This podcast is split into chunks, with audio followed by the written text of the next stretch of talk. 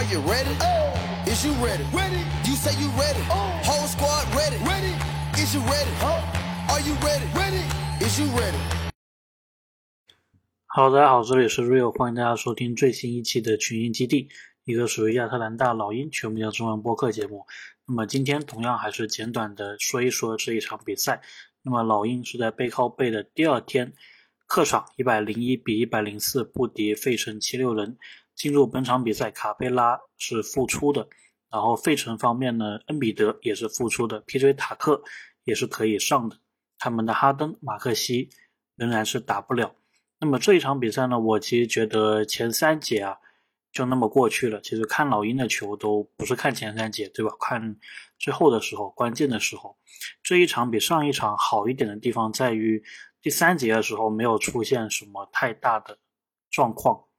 当然，我们最后可能就是输了一个球权左右。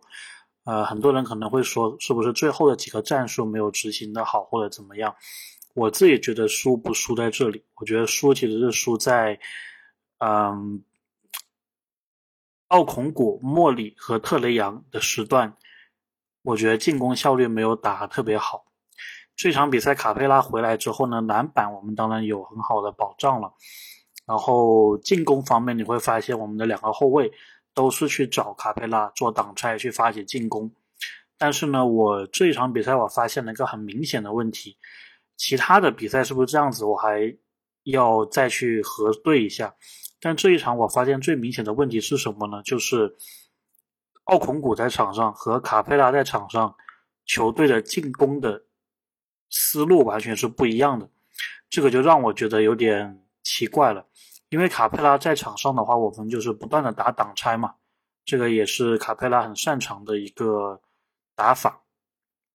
但是奥孔古在场上呢，就发现好像挡拆就不怎么出现了，感觉就更多时候就是靠两个后卫的个人能力，或者说比较依赖外线的一个投篮，就有点是小球的那个意思吧。奥孔古在场上的时候，但是你的三分又并不算特别好啊。当然，这一场你有四十多的三分命中率，算是吃饺子了吧？以老鹰这个赛季的表现来说，其中大假日今天爆中了。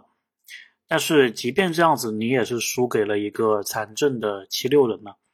所以我觉得奥孔古跟卡佩拉在场上，然后老鹰是两套不同的打法，这个问题让我觉得是需要正视一下的。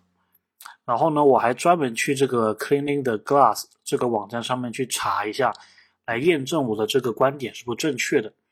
然后我输入的搜索词是什么呢？就是当特雷杨和莫里还有奥孔古同时在场上的时候，对比当特雷杨、莫里还有卡佩拉在场上的时候，球队的一个攻防方面的效率值。那么我们先看特雷杨、莫里和卡佩拉。当他们三个球员在场上的时候，就另外两个球员是谁，我们这个不管。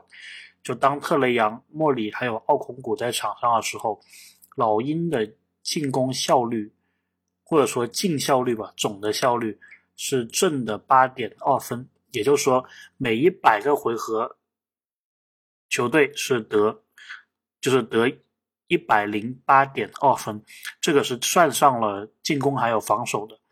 那么这样的一个效率值呢，在全联盟是排百分之十，就是前百分之十二，前百分之十三。但是呢，一旦是特雷杨、莫里和奥孔古三个同时在场上的话，同样也是不考虑另外两位球员的话，这一个效率值就来到了负的五点一。那么这一个水平大概是在联盟排倒数二十，也就是说，卡佩拉和奥孔古。作为中锋的选择上，当卡佩拉是中锋的时候，杨和莫里同时在场上；比起奥孔古是中锋的时候，杨和莫里同时在场上，卡佩拉在场上的时候，我们球队的净得分每百回合是多出了十三分，这个是一个非常非常大的一个落差。那么到底为什么是这样子呢？我就会回到我节目刚开始所说的。我觉得就是奥孔古在场上的时候，老鹰的那个打法跟卡佩拉在场上的时候打法是很不一样的。那么奥孔古是不是因为说挡拆质量不够好，或者说它有一定的投射，所以呢，你就会把它稍微往外先拉一点点，这个我就不得而知了。呃，或者说是不是因为奥孔古的防守效率没有卡佩拉那么高，这个我也不得而知了。但是呢，至少从观感观感上来说呢，我是觉得奥孔古在的时候，特雷杨和莫里好像不怎么喜欢找他去挡挡拆啊，所以这个现象啊，我觉得今天算是第一次把这个现象给说出来。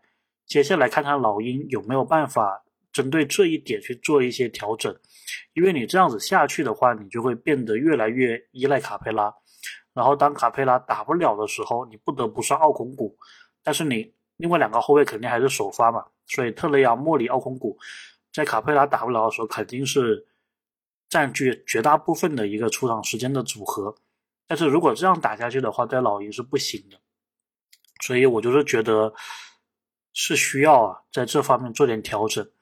当然，我今天看完这场球之后，我也在隐隐的想，当然只是非常就是刚想到的一个想法。我觉得其实如果老鹰他是莫里、特雷杨、卡佩拉这种挡拆的效果非常好的话，其实你的替补中锋人选是不是也应该要找一个挡拆比较好的，这样子才能最大化你两个后卫的。一个进攻的特点，对吧？那么我感觉莫里最近这几场球啊，感觉他的进攻并不是很在状态，或者说跟他最早的刚来老鹰的那几场球的感觉不一样。因为我之前印象中特雷杨和莫里都是属于喜欢打挡拆的，需要一个很会挡拆的中锋的。但是最近的球看下来，感觉莫里有点点就是变成。好像更多三分出手，对吧？挡拆感觉非常少见，特别是莫里单独带队的时候，基本上很难看到一些，就是特雷杨跟卡佩拉之间的那种感觉。其实这个是我更加期待看到的，就是莫里和奥孔古，或者莫里跟卡佩拉上面的一个配合，或者莫里跟柯林斯都可以，因为卡佩拉还有柯林斯都是属于非常好的挡拆的好手。那么老鹰除了杨、除了莫里之外，其实亨特也是非常适合这个挡拆的体系的。包括接下来博格丹回来的话，博格丹也是非常适合这个体系的。嗯，但是又说回来，你说奥孔古真的挡拆不行吗？这个我也不认为是这个情况，因为大家还记得路威还在的时候，路威跟奥孔古的这对组合是非常非常高效的。经常路威就是知道奥孔古要跑哪个位置，然后送出助攻，所以他们两个之间这个默契是有的。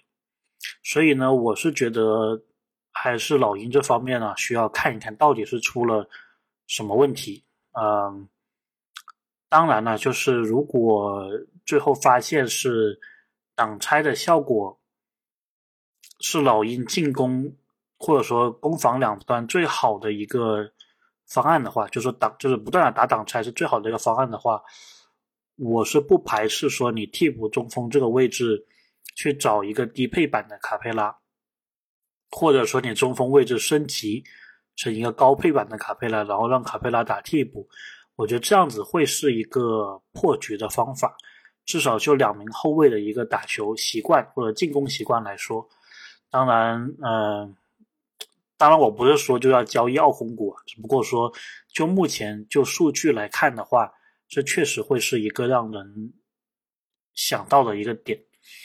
OK，那么这场比赛就聊这么多，最后总结一下吧。我觉得老鹰并不是输在最后的时段，而是输在奥孔古在场上的时候。我觉得球队的战术跟卡佩拉在场上的时候战术的出入很大，这个是导致老鹰输球的一个。